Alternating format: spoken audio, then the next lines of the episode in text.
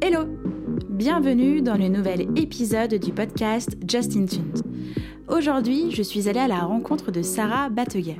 Sarah est entrepreneuse, directrice de production, label manageuse, directrice pédagogique, formatrice, consultante CRM et sa biographie LinkedIn n'ajoute pas qu'elle est manageuse du groupe Antiquarks. Bref, vous l'avez compris, Sarah a plus d'une corde à son arc et c'est pour ça que je suis ravie de la voir dans l'épisode du jour. Je trouvais aussi intéressant de pouvoir échanger avec elle puisque son parcours est riche de rencontres, d'expériences euh, et d'apprentissage. Et vous verrez tout au long de cet épisode, c'est un peu cela dont il est question. En tout cas, c'est une notion qui est récurrente dans l'épisode, mais surtout dans la vie de Sarah, où la transmission, l'échange et l'apprentissage est un peu son leitmotiv. Au moment où j'enregistre cette introduction, je viens tout juste de raccrocher avec Sarah et je dois vous avouer que euh, je suis sur une sorte de petit nuage. Je crois que cet épisode est pour le moment l'un des plus importants que j'ai eu parce que j'en ressors moi aussi avec euh, quelque chose de mieux. Et en échangeant avec Sarah, j'ai été aussi rassurée sur certains points, en tout cas de me conforter sur certaines idées. Et l'idée principale, c'est que euh, bah, ce podcast, il peut servir à d'autres et il va servir, j'en suis certaine, et pas qu'à moi, mais aussi à vous qui, m'écoutez et qui êtes euh, un peu plus nombreux à chaque fois. Voilà, je, pour cet épisode, j'ai pas envie de vous dire euh, sortez vos cahiers, vos stylos, prenez des notes. Blabla. J'ai juste envie de vous laisser découvrir notre discussion. Ouvrez vos oreilles et je vous souhaite un bon épisode. Salut Sarah. Bonjour Justine. Merci beaucoup d'avoir accepté mon invitation. Je suis ravie de te recevoir aujourd'hui dans le podcast. Avec plaisir. Merci à toi pour cette invitation. Eh bien, je suis ravie de te recevoir aujourd'hui parce que je trouve que tu as un parcours hyper intéressant euh, par la complémentarité de toutes tes activités. Mais je vais te laisser te présenter. Tu vas sans doute le faire mieux que moi. Alors, qui es-tu? Qu'est-ce que tu fais? Ouh, grande question. Hein. Euh, je sais jamais facile de, de, parler de soi. Mais ouais, mais en plus, on y va direct. Hein. oui, c'est ça. Donc, moi, je suis Sarah Bateguet. Mhm. euh, je dirige une structure qui s'appelle Coin Coin Production, mmh. qui est une maison artistique et culturelle que j'ai fondée euh, euh, en 2005 avec deux artistes, Richard Anseguel et Sébastien Tron du groupe Antiquarks. Oui. Et aujourd'hui, cette maison euh, artistique et culturelle a trois entrées. On a donc euh, les projets d'Antiquarks, euh, production de spectacles, de tournées, concerts en France et dans le monde. Mmh. Un label qui s'appelle le Label du Coin. donc enregistrement, mixage et diffusion, distribution de musique en physique et digitale et un centre de formation, la troisième entrée, centre de formation qui s'appelle Formassimo, euh, spécialiste euh, du, des, du secteur culturel et des métiers de la culture. Ok, ça fait un paquet de choses. Quand je regarde ne serait-ce que ta euh, bio sur LinkedIn, je lis entrepreneuse, directrice des productions, label manageuse, directrice pédagogique, formatrice, consultante CRM, mais t'as oublié d'ajouter euh, de Antiquarks. Oui, tout à fait. Ok. Manageuse, c'est dans ce sens-là, ouais. Manageuse Antiquarks. Et, et le label est exclusivement pour le groupe? Non, elle est, il est ouvert. À, en fait, on a monté euh, le label euh, d'abord pour le groupe. En fait, comme beaucoup d'activités euh, que j'ai développées dans ma vie, où c'est qu'on trouvait pas forcément chaussures à notre pied, que on n'avait pas forcément les, les, les interlocuteurs. Euh, adéquate et en fait finalement moi je me dis souvent bon bah si ça nous convient pas euh, faisons-le nous-mêmes ok en fait. Donc, euh, et puis faisons-nous nous-mêmes pour nous et puis pour les autres. Ça, ça s'ouvre toujours pour les autres. Et donc le label, d'abord, il a été fondé par pour Antiquarks et puis maintenant okay. on a du coup on produit régulièrement d'autres d'autres projets artistiques. Ok. Alors, ce qui me permet de te demander comment tu as débuté dans la musique? Est-ce que c'était euh... déjà, euh, t'étais chanteuse, musicienne euh, Est-ce que c'est ton entourage Il y avait du, il y avait de la musique, des musicos autour de toi? Et non, pas du tout. En okay. fait, euh, moi, ce que j'aimais, c'est danser. j'ai eu, en fait, je voulais être danseuse, donc j'ai fait beaucoup de danse contemporaine. Euh, au conservatoire. sur, j'ai fait même une année de cours par correspondance quand tu vois au collège pour je dansais plus de 35 heures par semaine. donc avec une activité assez intense de, de danse. J'ai monté ma compagnie de danse. Ok. Et puis il se trouve, alors la danse en fait, forcément, on aime la musique. C'est-à-dire que l'appétence pour la musique, le lien entre corps et, corps et, musique est évident. Mhm. Euh, donc euh, toujours beaucoup aimé la musique et des musiques variées. Euh, moi, dans ma famille, les plus beaux souvenirs de musique que je peux avoir, on va dire familialement, c'est dans des mariages. Ma maman est algérienne et du coup, bah voilà, la, fête passe par la danse en fait mhm. et par la musique forcément. Voilà. Et puis avec des répertoires, tu vois, de rail, beaucoup, mais aussi de funk, de musique afro-américaine. voilà très ouvert en fait dans la musique euh, familialement en fait. Mmh voilà. Et puis euh, il se trouve que euh, j'ai rencontré Richard et Sébastien d'Antiquarks euh, qui m'ont, en fait, ils, qui m'ont fait découvrir les musiques africaines et la danse africaine. Parce qu'ils étaient percussionnistes pour un grand artiste euh, guinéen, euh, mhm. accompagnateur. Tu sais, dans les, dans la, dans la musique africaine, la danse et la musique sont très liées. Et en fait, dans des cours, quand tu apprends à danser, en fait, tu as des musiciens en live et des, des, percussionnistes, en fait. C'est énorme. et donc, eux, c'est une, une partie de leur background. Et puis, bah voilà, c'était les deux accompagnateurs euh, euh de, de, ce grand artiste. Et bon, un jour, ils disent en fait, on fait un concert. J'ai dit, ah ouais, c'est cool, vous faites un concert. Et je suis allée voir le concert et là, j'étais euh, complètement bouleversée en fait par ce que j'ai mhm. entendu. D'accord. Et donc, je leur ai dit, les gars, je passe mon bac d'abord, et puis je vous file un coup de main. C'est ce que ah ouais, t'étais toute jeunette. Ok. Mais c'est oui, mais j'ai 32 ans, donc tu vois, ça fait 15 ans et j'ai commencé à collaborer. J'ai passé mon bac en 2005. Ok. Euh, et, puis je me suis lancée là-dedans euh, en pensant juste filer un coup de main. Et puis ça, ça a continué et puis ça s'est jamais arrêté. D'accord. T'as fait quoi comme bac? J'ai fait un bac littéraire option danse. mais comme ça ne m'étonne pas, tu étais à Saint-Exupéry alors? Et non, j'étais à Récamier, à Lyon. D'accord. En fait, euh, l'option, ouais, j'ai pas fait un bac F11 parce qu'en fait, tu as un bac spécialisé euh, danse et en fait, mhm. moi, j'ai fait un bac classique mais avec une option lourde. Ok. Euh, tu sais, comme les grosses options art plastique, etc., F7 et tout, des trucs, voilà. Bah, moi, c'était ce que j'avais, mais pour théâtre. Ah, bah voilà. Mais j'étais à Saint-Ex. Et j'ai passé mon eh bac ben en 2009. J'étais pas bien loin. ah, tu vois, on, on, on, aurait presque pu se rencontrer à ce moment-là, mais on le fait aujourd'hui, c'est super. C'est ça, c'est ça. Non, mais ça m'étonne même pas que tu aies un bac L. C'est vrai que généralement, quand on a cette fibre-là, euh, on essaye de, de, bah d'avoir son bac avec. c'est ça. c'est ça, sur moi aussi ça m'a sauvé. Hein. C'est pas la philo qui m'a rattrapé. Hein. ah écoute, moi la philo, j'en suis pas mal simple. ouais, bah écoute, euh, moi, euh, lors de l'épreuve, ça n'a pas hyper kiffé. Pourtant, je me sentais hyper à l'aise, hein, mais tu sais, j'ai ouais. peut partir en vrille. Je sais pas. Bref, donc du coup, euh, tu as passé ton bac, tu l'as eu et tu as sauté donc dans l'aventure avec le groupe. Exactement.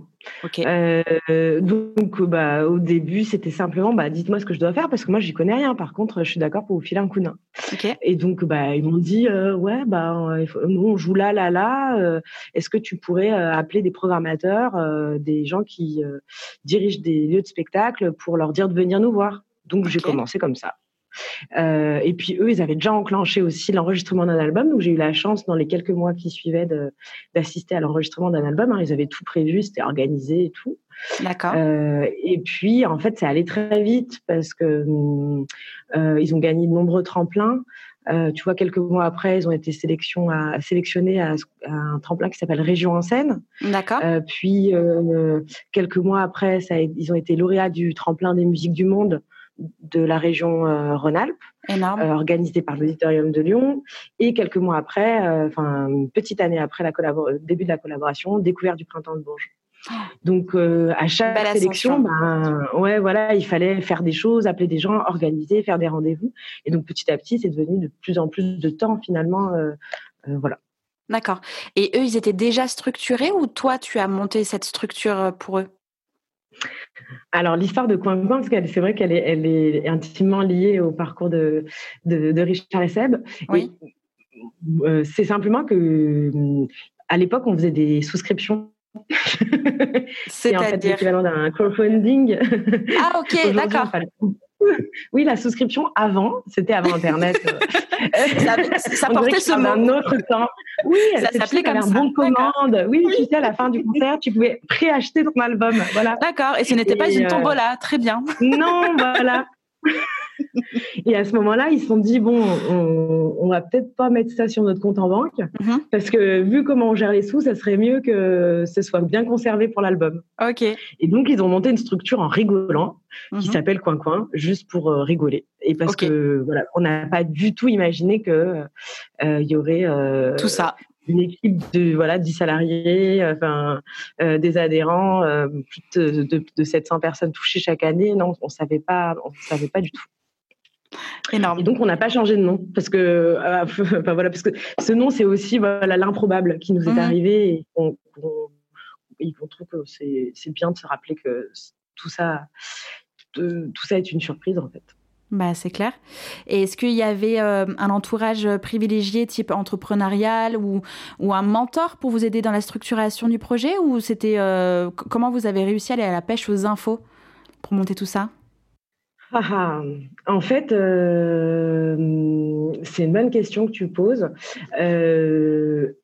Euh, moi, j'ai pas eu de mentor. J'ai pas eu vraiment. J'ai eu personne en fait pour. Euh, enfin, j'ai pas été pris sous. J'étais pris sous l'aile de personne. D'accord. Et c'est quelque chose qui m'a vachement manqué.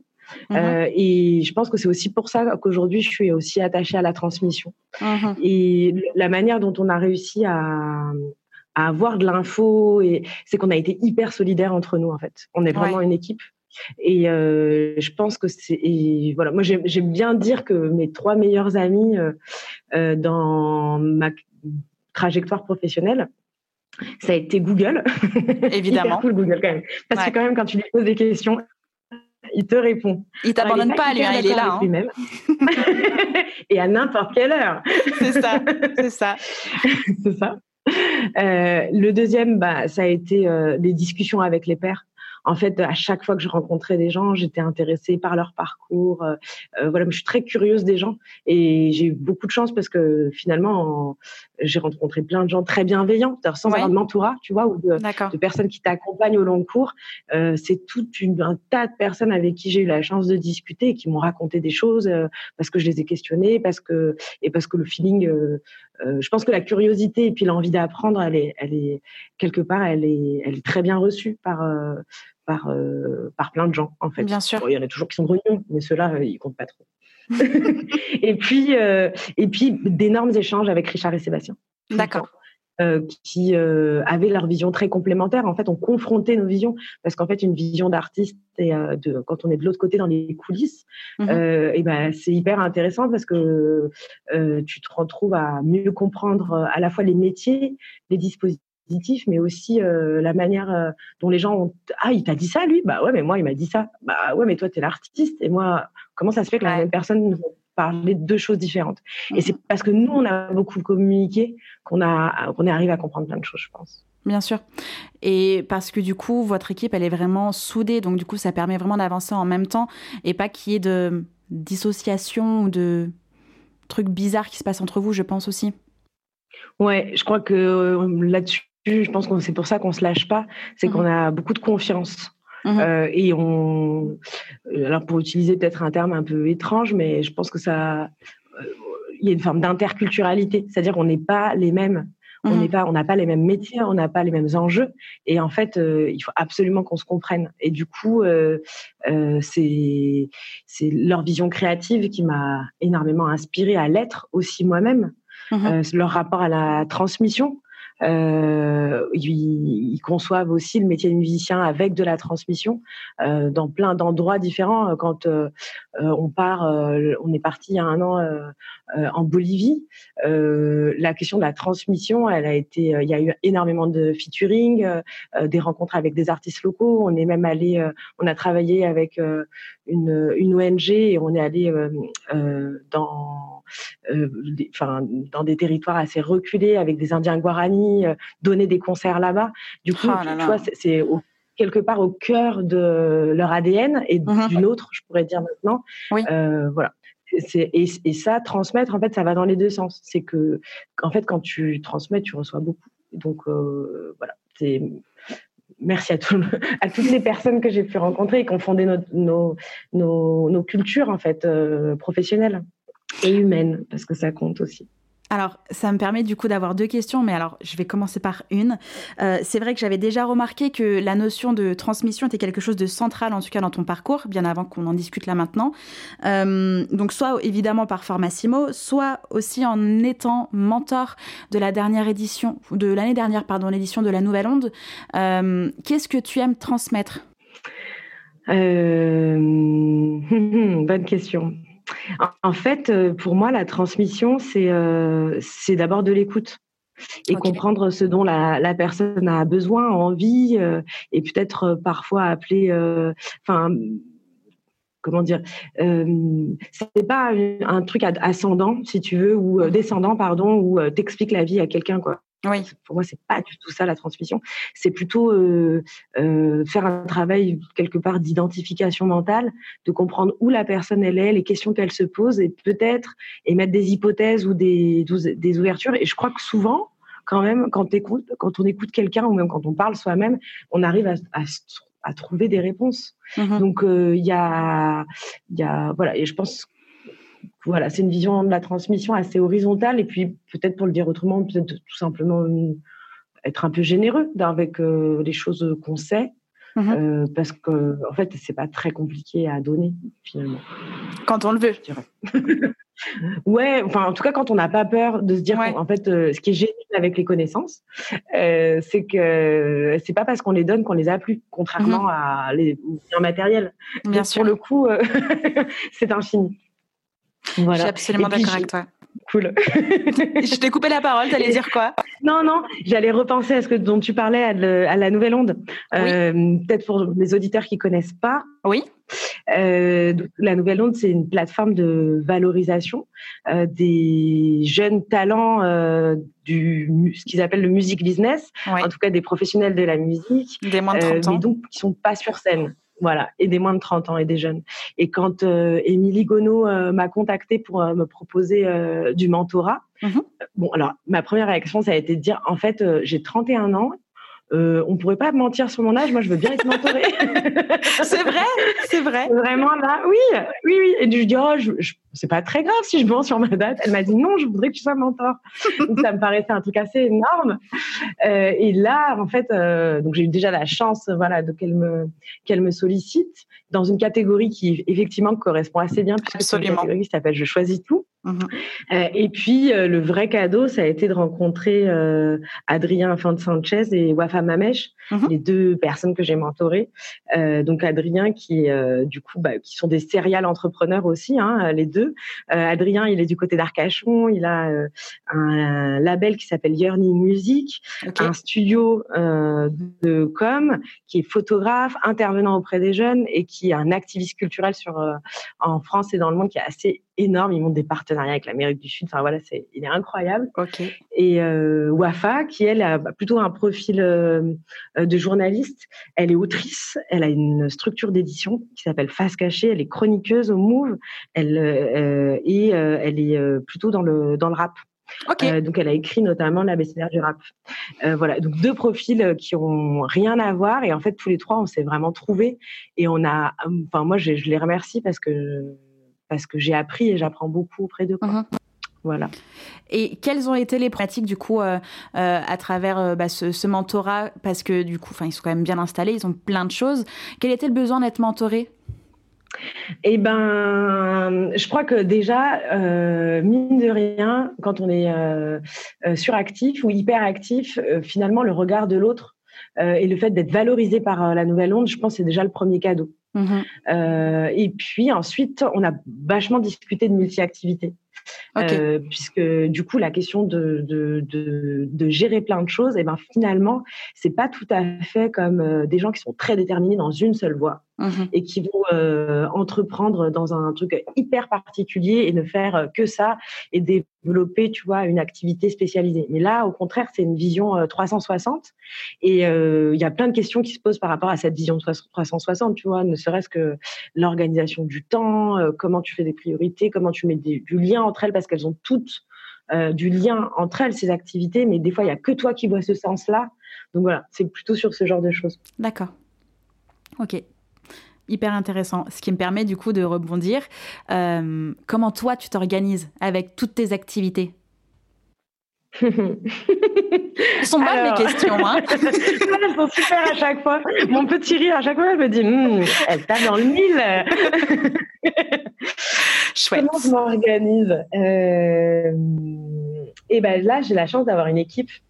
Ok. Donc, euh, d'avoir euh, réussi à constituer une équipe euh, qui est juste exceptionnelle, donc euh, euh, et qui va euh, en plus avec laquelle on partage des, des la vision de l'écosystème et de la multi-activité, si tu veux. Ok. Euh, donc, euh, ça fait des connexions tout le temps et partout, tout le temps. Donc, ce qui fait que quand on discute, on peut rebondir ensemble euh, d'un sujet à l'autre. Et euh, voilà, Amandine, Lola, euh, Léla, Léa, Fetra, euh, Pernette, euh, voilà, Nicolas, c'est juste des partenaires du quotidien qui sont indispensables et qui vont, Mhm. grâce à leur spécialité, euh, pouvoir développer, me dire attends, là, là, c'est plutôt comme ça qu'on devrait faire. Et voilà, c'est un vrai travail d'équipe. Et du coup, je crois que euh, c'est c'est c'est l'astuce, je pense, c'est de se faire con- faire confiance euh, aux collaborateurs, quoi, et trouver Mhm. des collaborateurs. Ok. Mais ça me répond pas. Quelle est ta, ta journée type? Qu'est-ce que comment comment tu t'organises toi? Ah, tu, ça La répondait à moitié. ça J'ai compris que, que voilà, Ça tu, tu avec plein de gens, mais toi? Oui, non, mais oui, mais, ça n'existe pas une journée type. j'avoue, non, mais Euh, j'avoue que moi non plus, si tu me posais la question, je te répondais bon, bah, euh, je me réveille à peu près à cette heure-là, je me couche à cette heure-là. Ce qui se passe entre les deux, c'est suspense, mais. C'est ça, c'est ça. En fait, c'est, je pense, euh, il y a deux trucs. Il y a l'hyper-organisation, c'est-à-dire d'avoir euh, à chaque fois qu'il y a un projet euh, qui se développe ou une opportunité. Je pense que moi, dans ma tête, tout de suite, mais c'est le cas aujourd'hui, c'était pas le cas avant. hein. Mhm. Euh, j'arrive à me dire, euh, à voir toutes les étapes de la chaîne pour arriver euh, à bon port. Et donc d'arriver à anticiper tout de suite quelque part ton rétro-planning et les étapes. Mais ça, c'est parce que je me suis pris dans la tête plein de fois le fait que ah, j'avais pas anticipé ça. Donc là, ça y est, ça commence à. Ah, Ça y est, c'est rentré. Ça fait plaisir, ça marche, ouais, ouais. Donc je crois que c'est ça l'astuce. Et puis ensuite de la mettre dans un planning, quoi. Dans la mettre Ouais. dans un planning et de dire ok et d'arriver à avoir euh, voilà. Et ce qui fait que du coup, j'ai les grandes échéances Ok. enfin, les pré-échéances à chaque fois de projet. Et par contre, euh, de laisser euh, du temps sur l'imprévu, par exemple. D'accord. C'est une bonne astuce. C'est dire dans une journée, il y a tout ce qui est prévu et il faut du temps pour de l'imprévu. Prévoir l'imprévisible. Pas mal. Bah oui, c'est vraiment pas mal. Non, mais j'avoue. Non, non, mais je, fais à peu près la même chose. J'ai un agenda Ouais. papier et un agenda euh, genre Google Agenda où voilà, j'ai mes points, j'ai mes Ouais. rendez-vous et entre, il y a un peu de vide euh, pour le Ouais. au cas où, pour le si je dépasse, si j'ai pas envie, si j'ai envie de faire quelque chose que j'avais pas, enfin que j'avais pas prévu, pour me laisser quand même une flexibilité. Et, et, ça marche? Bah écoute, Du pour le moment, oui. Ouais. Ah, cool. Des fois, c'est un peu brouillon. Des fois, euh, tu sais, tu as un peu le truc genre, ah, c'était prévu. Ouais. Est-ce que j'ai de l'espace pour le décaler jusqu'à demain? Ouais. Allez, je décale. Ah, ouais. Mais et entre le papier euh, et entre le papier et le Google Agenda, t'as pas de bug des fois? T'arrives à Euh, entre les deux? Ouais, et j'ai un vrai besoin d'avoir les deux en fait. Euh, le papier parce que j'ai besoin que ça sorte de ma tête et je suis très, enfin j'ai besoin d'écrire. Donc il faut que ça sorte de ma tête et donc je me, je, je me suis fait moi-même mon, mon, mon planning, euh, voilà à la main. Euh, donc ça sort de ma tête et c'est organisé. J'ai une vision totale de la semaine et sur le Google Agenda, ça va vraiment être les rendez-vous. C'est ce qui va me permettre d'avoir des rappels. Eh oui, d'accord. Voilà. Donc je, c'est, hyper complémentaire. Ouais, ouais, ouais. Et Mmh. toi, tu fonctionnes comment? Carrément. Moi, je suis tout en digital. Ok. J'ai arrêté le papier parce que j'avais trop de bugs justement. Ouais. Euh, mais du coup, je jongle entre euh, une to-do euh, et, et Google Agenda. C'est D'accord. pas bien Google Agenda, mais pour l'instant, c'est ce qu'on a trouvé de plus simple. Je, je, je suis tout à fait d'accord avec toi. C'est, c'est pas hyper cool. C'est, c'est un peu d'être euh, tout Faudrait- en mode Google. Avec mais, les euh, GAFA, ouais, c'est ça. Il faudrait. Mais voilà, mais ça viendra. oui, oui, oui. Faut, faut se déshabituer ou qu'il y ait quelque chose d'équivalent ou je sais pas, mais euh, ça arrivera avec le temps. J'espère. C'est ça. Euh, si vous nous entendez, nos geeks développeurs euh, alternatifs, on est avec vous. C'est ça, on vous encourage, euh, on voilà. vous attend. Voilà, on les, voilà, on, promis, on utilisera vos outils. Oui, on peut même être bêta testeuse hein, si besoin. Voilà. Pas de souci. revenons un petit peu à nous puisque tu aimes transmettre, puisque euh, aussi, donc il n'y a pas forcément eu de diplôme qui te permet d'exercer dans euh, le milieu culturel et dans l'industrie musicale, est-ce que tu continues de te former et si oui, sur quoi en particulier? Ah oui. Alors, ouais, j'ai pas eu de diplôme, mais par contre, j'ai fait beaucoup, beaucoup de formations continues. Ce mhm. qu'on appelle la formation continue, c'est-à-dire des formations courtes et euh, spécialisées métier. Ouais. et je pense que c'est aussi ça qui m'a donné envie de monter un centre de formation après. C'est que j'ai trouvé beaucoup de choses dans la formation. Euh, je me suis formée sur tout un tas de sujets. Hein. En fait, je me suis formée sur euh, l'édition. Je me suis formée sur euh, l'administration d'entreprises culturelles. Mmh je me suis formée récemment sur des notions de pédagogie. Euh, je suis allée, euh, il n'y a pas plus tard qu'il y a un mois, euh, sur une nouvelle réforme de la formation professionnelle et donc du coup pouvoir mettre en œuvre les décrets. En gros, pour dire vite, je me forme à la fois sur des questions un peu législatives, un peu touchy, tu vois, où mmh là je me dis en fait Google c'est cool, mais en fait d'avoir des vrais gens euh, qui peuvent répondre à tes questions, c'est quand même euh, vachement mieux. Ouais. Et ça fait gagner du temps finalement. Ça fait pas pareil parce que tu peux pas le faire la nuit, mais finalement, euh, tu es deux, trois, cinq jours dans une salle et tu as quelqu'un en face de toi qui te comprend et qui est disponible pour répondre à, tes questions. Et en plus, tu as tout un tas de gens autour de toi qui euh, ont euh, du coup une, expérience ou un problème similaire parce qu'ils sont là aussi. Donc voilà. Donc sur des questions réglementaires et techniques, sur des questions euh, plutôt euh, euh, de posture, on va dire pro. Mm-hmm. Tu vois, sur bah, tu vois, les nouveaux modes de transmission, sur de la formation de formateurs. maintenant, je suis formatrice de formateurs aussi. du coup, toujours avoir un, temps d'avance hein, sur mm-hmm. ce qu'on peut transmettre, parce que transmettre, c'est à la fois être expert de son sujet, mais aussi être capable de transmettre donc voilà, ça fait deux, deux choses à, bien maintenir. Euh, et puis souvent, quand je veux développer une activité, avant même euh, de commencer à la développer, euh, tu vois, récemment sur la question des projets européens, j'avais besoin de comprendre exactement les tenants et les aboutissants. Mmh et ben du coup, je suis allée me former et maintenant je sais que si je veux en enclencher un, quels sont au moins les les grands éléments. tu vois, j'ai une vision globale en fait. Ok. D'accord. Voilà c'est génial. C'est génial que tu prennes encore ce temps-là, euh, que tu t'organises pour le faire et, qu'à chaque fois, il y ait un, pas un accomplissement, mais en tout cas une raison pour laquelle tu vas le faire et que c'est complémentaire avec tout ce que tu as fait jusqu'à présent. Je trouve ça vraiment hyper ah cool. Et puis franchement, je lâcherai pas ça parce qu'en en fait, euh, faut apprendre des choses, mais c'est juste euh, la vie. Hein. En fait, il y a tellement de choses à apprendre encore. C'est énorme. Et plus j'en apprends, plus je me dis que, pouh là là, j'arriverai jamais à tout comprendre. Donc, euh, ouais, ouais. Et puis, c'est une chance énorme. Enfin, quand on peut le faire. Ouais, moi, je m'oblige à me former, en tout cas, euh, hyper. Là, prochainement, je vais me faire une formation sur l'organisation des événements en extérieur, technique et sécurité. D'accord. Tu vois, parce que on est, euh, en fait, on, bah, souvent c'est en lien avec des projets. On est directeur artistique du projet euh, d'un projet qui s'appelle AfriQuarks, oui. qui va être présenté dans le cadre du défilé de la Biennale de la danse de Lyon. Mmh Donc, euh, on a ambiancé, on, on travaille euh, du coup avec une équipe de 10 artistes associés euh, à la compagnie Antiquarks et euh, du coup, il y a 700 amateurs. On les emmène tous défiler le 13 septembre 2020 lors, devant 300 000 spectateurs dans les rues de Lyon. Mmh bon, alors comme ça, tu te dis, il y a un régisseur général. Ouais, d'accord mais si je comprends les tenants et les aboutissants euh, de ces éléments techniques de sécurité et euh, ben, j'aurai juste les bons réflexes en fait. C'est ça. Euh, c'est pas pour faire le travail à la place de mon régisseur général, mais c'est juste pour comprendre quand il me dit il y a urgence, d'arriver à évaluer qu'il a raison. Oui, il y a vraiment urgence. Qu'est-ce qu'on fait Il y a vraiment urgence.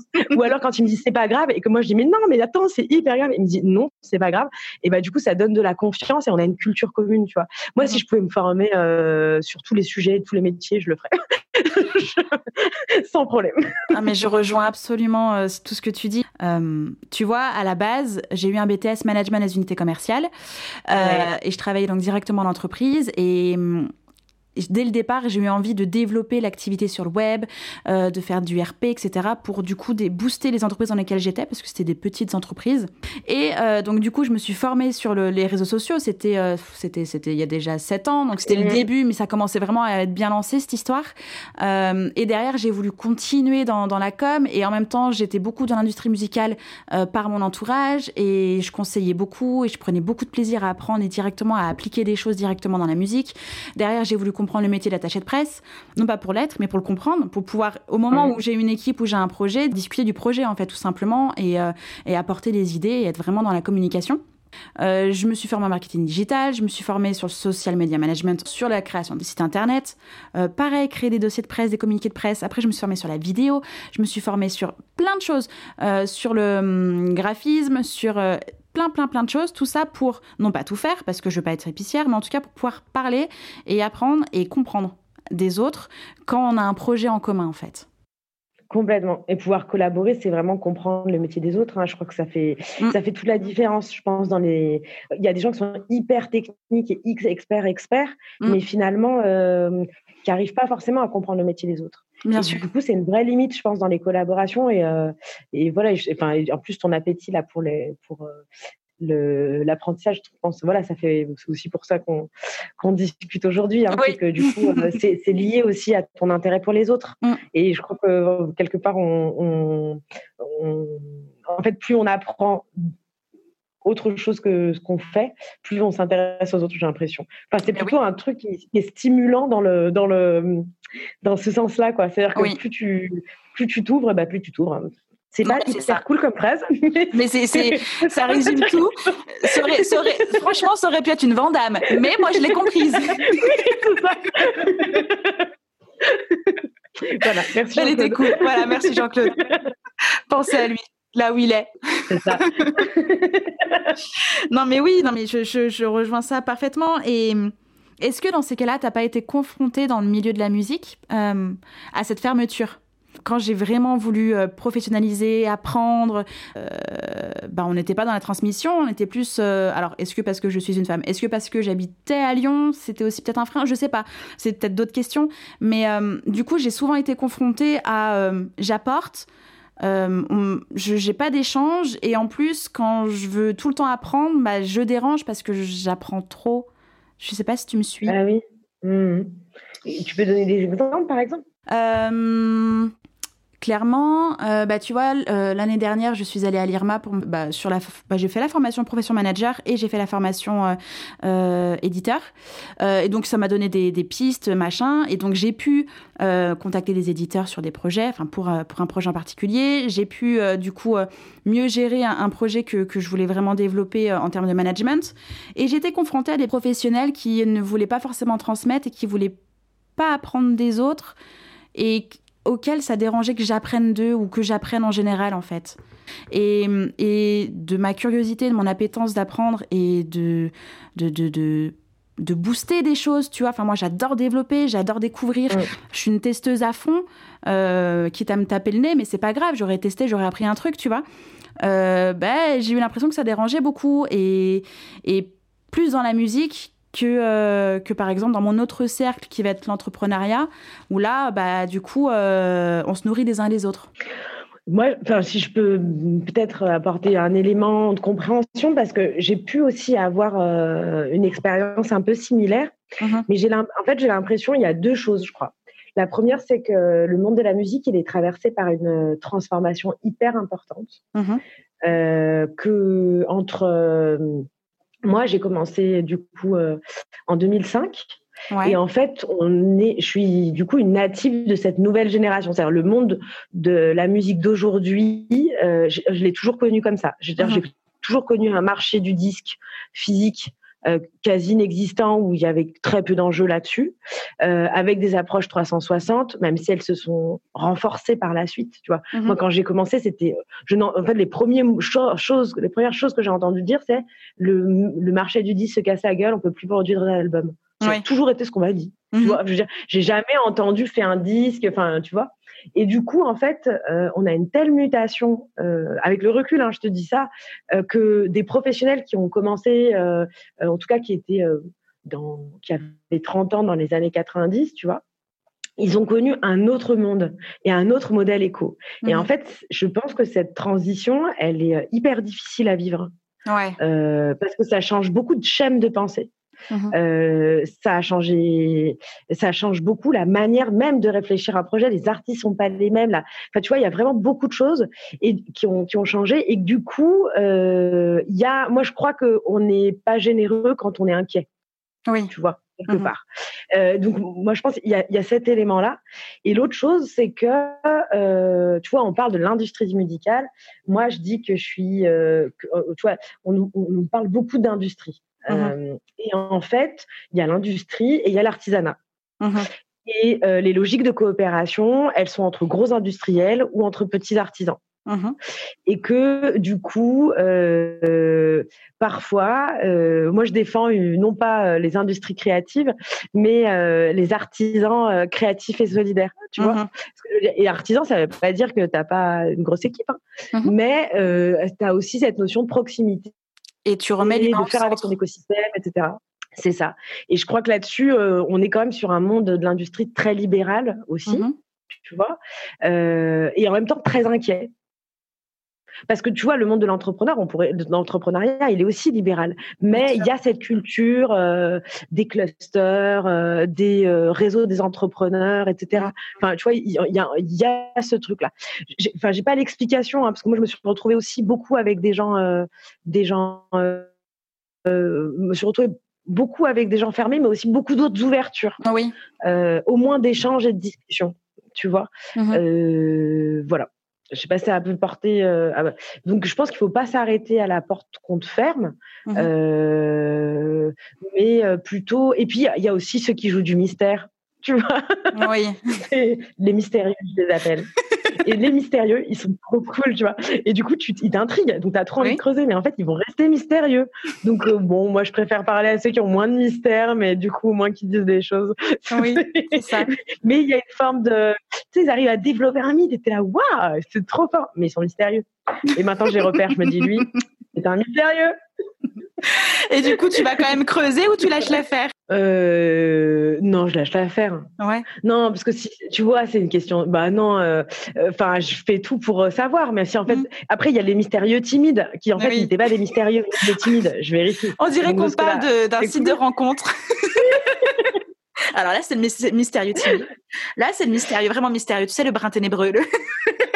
Mais tu sais, moi, ce que je trouve assez génial, c'est que finalement, tous les stagiaires qu'on rencontre, les apprenants qu'on a dans le centre de formation, mmh. euh, les personnes que j'ai rencontrées dans LNO, euh, les en fait, au bout d'un moment, quelque part, l'énergie que tu déploies, tu rencontres les bonnes personnes et tu rencontres les personnes qui partagent ces valeurs. Mmh. Donc, euh, du coup, finalement, je rencontre de moins en moins de mystérieux et du coup, c'est hyper cool. les gens parlent, ils s'ouvrent, c'est cool. Ouais, c'est ça. Bah, en même temps, quand tu es dans un endroit pour te former, je pense que si tu parles pas aux autres, euh, bah, tu t'apprends moins. Moi, en tout cas, mes meilleures rencontres, euh, ça a été dans des endroits où je suis allée pour euh, me former, pour apprendre quelque chose à l'IRMA, toi par la suite. Enfin, tu vois, il y a eu plein de choses différentes parce que je suis allée dans des lieux où la culture, c'était l'enrichissement de toute manière.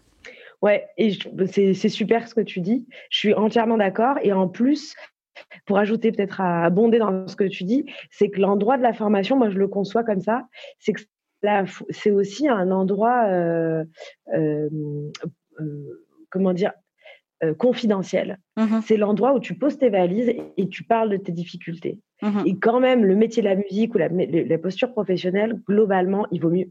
Comment dire Le réflexe, c'est de dire que tout va bien, ça marche grave, il n'y a aucun problème, c'est hyper cool. Ouais. C'est pas que cool en fait. Mm. Euh, c'est aussi un secteur où il y a de la souffrance au travail. C'est aussi un secteur euh, où il y a beaucoup de précarité. Euh, c'est un secteur où les gens sont très seuls parce que justement tu peux pas partager cette précarité. Et du coup que ce soit nous dans le centre de formation ou avec Antiquarks dans les échanges et les partenariats qu'on développe, c'est toujours d'être dans une forme d'honnêteté sur la mm. situation Alors oui, des fois, c'est pas hyper vendeur, mais en fait, ce qui compte quand même, euh, c'est le sens, c'est ce qu'on mmh partage, c'est de s'entraider euh, et c'est de développer des beaux projets ensemble, quoi. Et je crois que ça passe par euh, une position à la fois d'honnêteté et du coup parfois un peu d'humilité dans le sens où des fois c'est dur quoi. C'est juste dur de ne pas se comprendre avec des artistes avec lesquels tu travailles et tu leur dis il faut faire cette sortie à ce moment-là et eux te disent eh ben non ça sera pas à ce moment-là et tu enfin et ou du coup là à cet endroit-là tu dis mais c'est bon il m'énerve. Moi je sais à ce moment-là tu as la conviction et du coup tu te retrouves en conflit et en fait juste de pouvoir en parler de dire on n'est pas d'accord euh, et comment je fais dans une situation où on n'est pas d'accord? Mmh Est-ce qu'on va au clash? Est-ce qu'il va pouvoir voir se convaincre? Mais tu vois, par se, se, se, comprendre, pardon, tu vois. Oui. lapsus. Le lapsus énorme. Ça c'est fait, voilà. Voilà.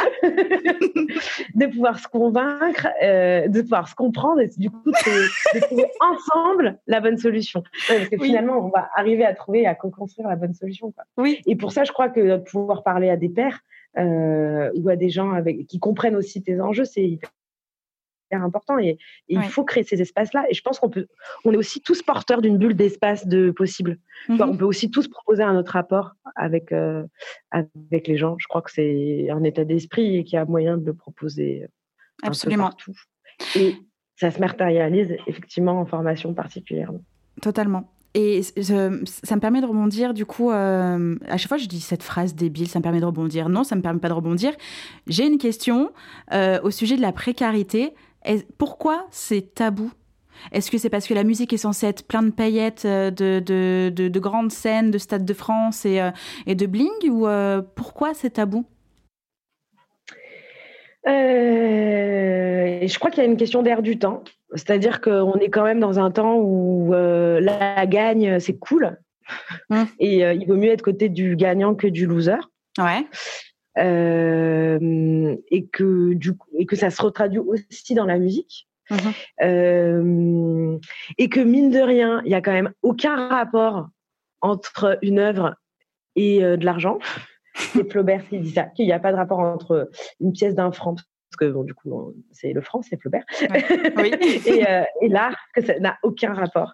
Et que du coup, quand même, on est face à des créateurs qui croient au sens, euh, de leur œuvre avant même de penser, et en tout cas moi j'aime travailler avec cela, avant même de penser à la possibilité de commercialisation.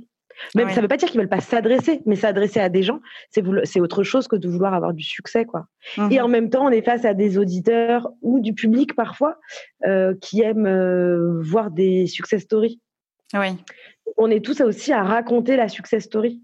Mmh et, et, le problème, c'est que je pense qu'il faut, qu'on arrive à, comment dire, euh, bon, c'est pour la grande phrase, mais, mais Mozart, euh, il est né, il est mort plutôt, il est né, c'est vrai, mais il est mort aussi dans une situation, euh, si, on, si tu évalues la, la, la qualité de l'œuvre de Mozart par rapport à ce qu'il avait son compte en banque à sa mort, pas cool hein, quand même.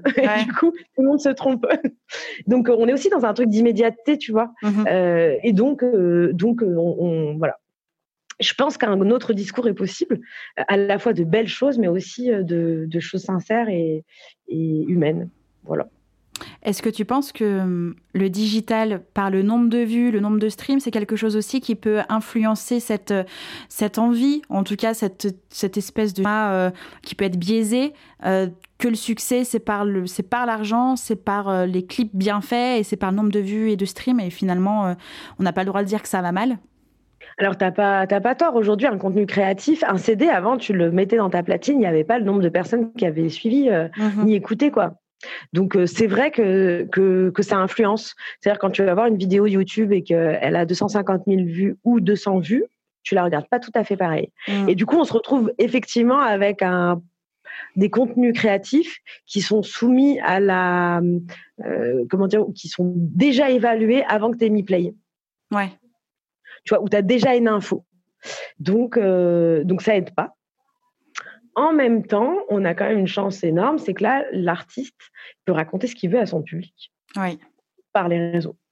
Et donc, euh, je sais pas, pour prendre quelqu'un qui est hors musique, Bon, moi, je, euh, tu vois, je, je, suis, je fais partie des abonnés Twitter de Mathieu Kassovitz. Alors lui, il râle, hein. il, est, ben, il dit que rien ne va, par exemple. Mais en même temps, c'est, je pense que sa communauté, les gens qui le suivent, eh ben, elles sont aussi pour l'entendre dire ça, tu vois.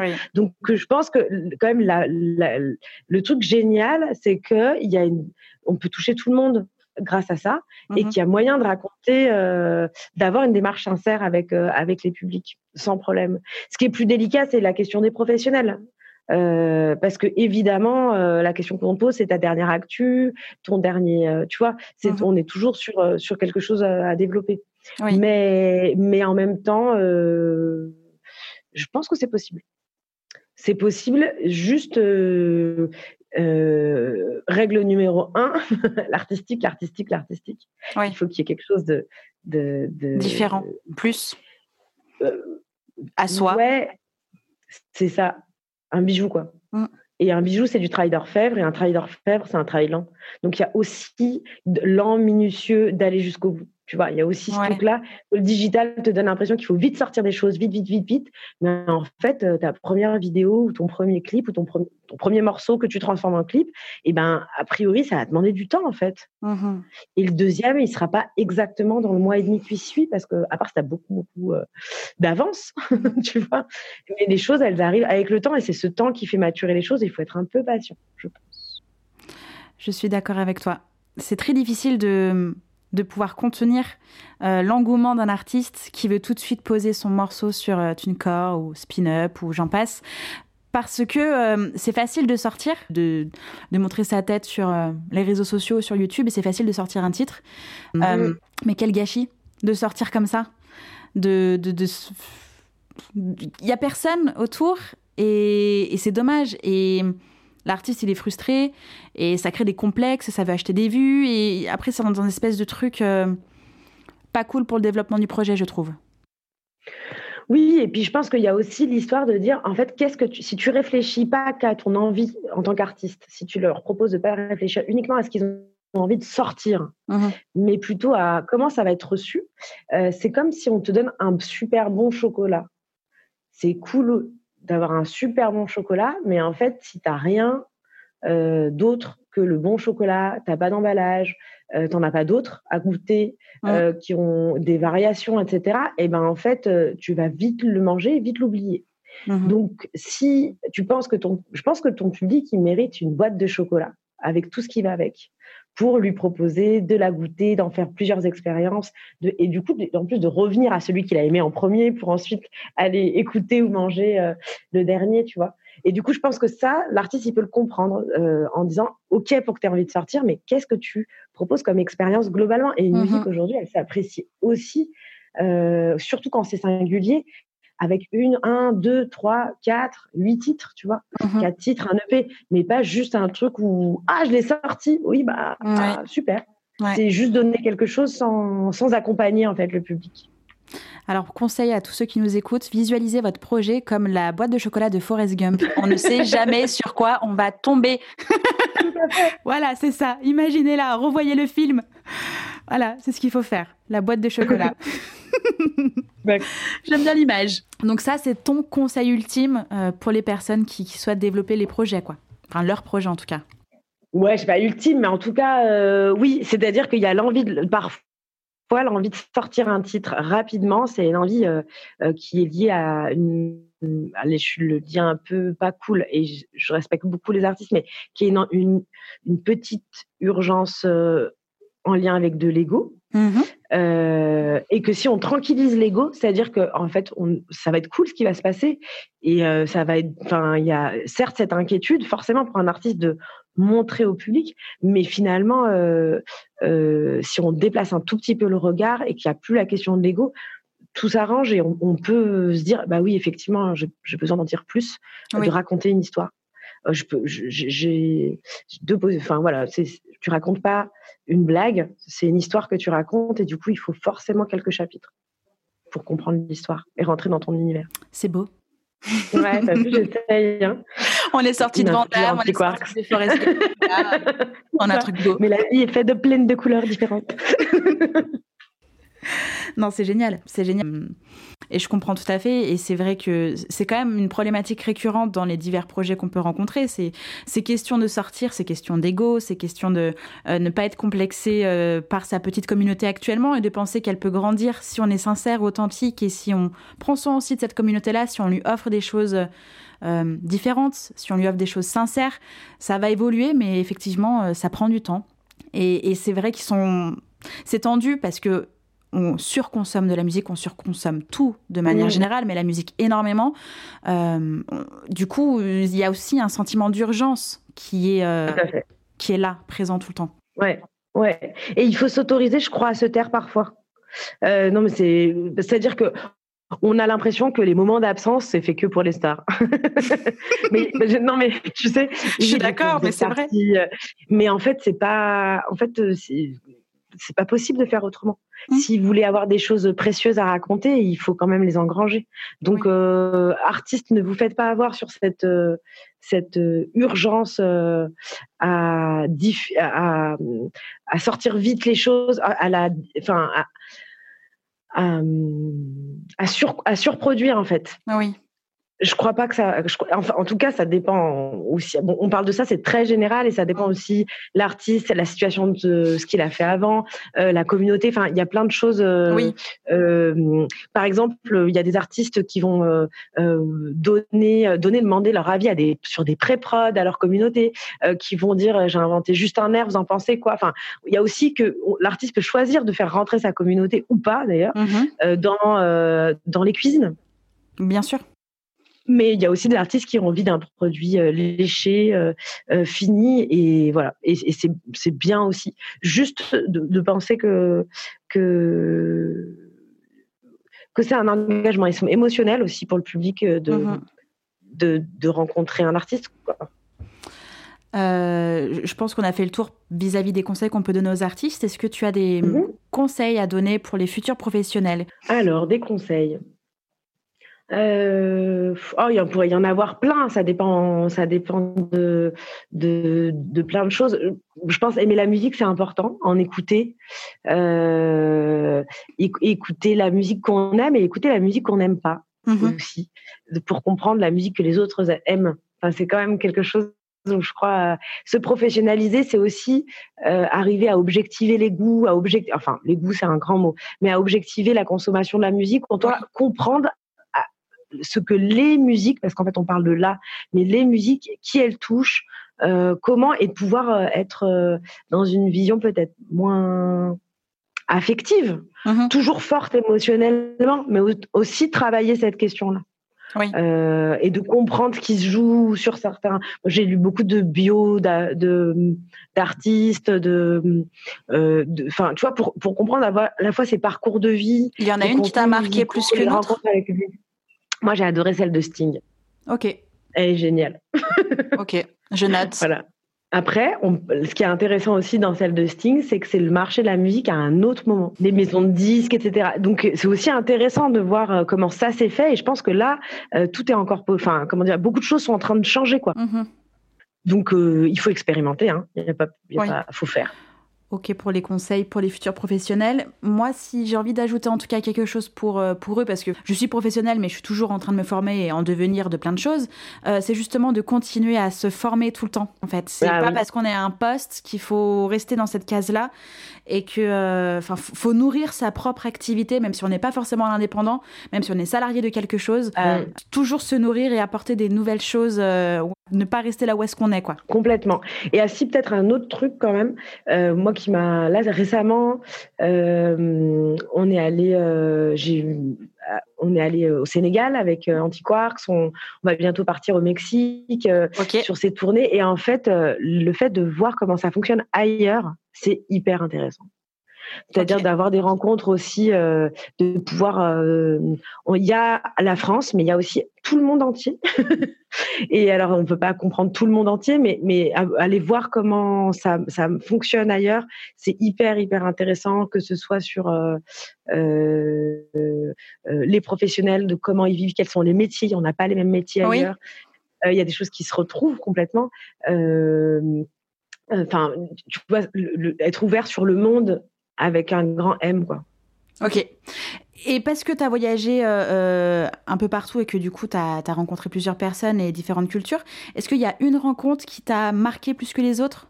Bah, Je pense qu'à chaque voyage, il y a des dizaines de rencontres. Hein, mmh je crois qu'en juin, là, j'étais à Dakar et en fait, j'ai eu de la chance parce qu'on m'a invité à donner une formation.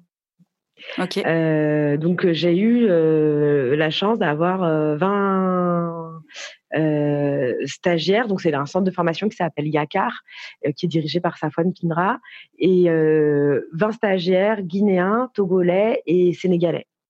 C'était alors moi, ça m'a obligé à deux choses. C'est-à-dire qu'à un moment donné, tu dis, OK, tout le contexte réglementaire, je ne le connais pas en fait. De, quoi on parle? On va, parler, on va parler de musique sans parler de contexte réglementaire. Mmh tu vois, ça, dépouille de tous les codes. Donc moi, ça me fait un gros boulot de de dire sur quoi on va zoomer, ben en fait, on va zoomer sur la relation artiste, euh, des concerts, il y en a dans le monde entier. Le digital, c'est transversal, enfin, tu vois. Ouais, ouais. Et en même temps, c'est aussi lié à des usages. Du coup, euh, quand je suis arrivée, je me suis demandé comment les gens écoutent de la musique, avec quoi? Mhm. Internet, pas Internet, les CD, piratage.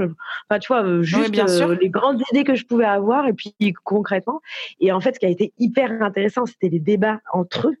Mhm. parce que du coup, moi, j'ai appris beaucoup, et notamment sur les visions euh, de, des différences entre euh, ces trois pays euh, et de ces jeunes professionnels. Et, et, le truc qui était énorme, c'est qu'ils avaient tous envie de faire changer des choses pour les artistes, pour la culture. Euh, et, et, cette énergie-là, elle m'a boosté pendant. Enfin, elle encore, quoi. Voilà, c'était c'était une grande leçon de vie. Et de toute façon, voilà, je reste convaincue que que quand on, enfin la jeunesse quoi. Juste euh, là, le monde, un autre monde est possible et, euh, et dans le secteur culturel aussi. Il faut juste qu'on arrive nous, parce que j'estime être jeune quand même, oui. mais à faire changer les choses quoi et à faire changer les choses dans le bon sens. Et en fait, on est et à trouver des alliés. Trouvons des alliés en fait mmh. entre nous. Il y a moyen, je suis sûre. Ah bah c'est clair. Sinon ce podcast n'aurait aucun sens. Exactement. Franchement, ça n'aurait aucun sens. Je pourrais parler seule que ce serait la même chose. Donc non, heureusement qu'il y a des choses comme ça qui, qui, qui, se transmettent et des rencontres et, de l'inspiration chez les uns chez les autres pour permettre un changement possible. Non, c'est important. J'aimerais aussi souligner, euh, tu, voyages beaucoup avec ton groupe, mais souvent, il y a une espèce d'image euh, dans la de, artiste en général qu'il faut être euh, dans l'industrie hashtag major pour pouvoir du coup vivre de la musique et voyager et faire des tournées bah, c'est faux. Et t'en as la preuve euh, là que c'est faux, que, que, vous êtes euh, en indépendant, que vous êtes absolument autonome, que vous avez mis des moyens en œuvre, des stratégies efficaces pour avoir un public, euh, récolter de l'argent, vivre de la musique et développer plein d'autres choses pour voilà continuer d'avancer dans cette musique-là.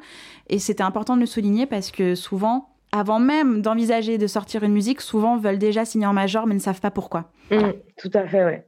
Alors après sur la question du monde, en tout cas, je crois que c'est aussi euh, en, lien avec euh, l'esthétique musicale. Je pense qu'il faut le propos.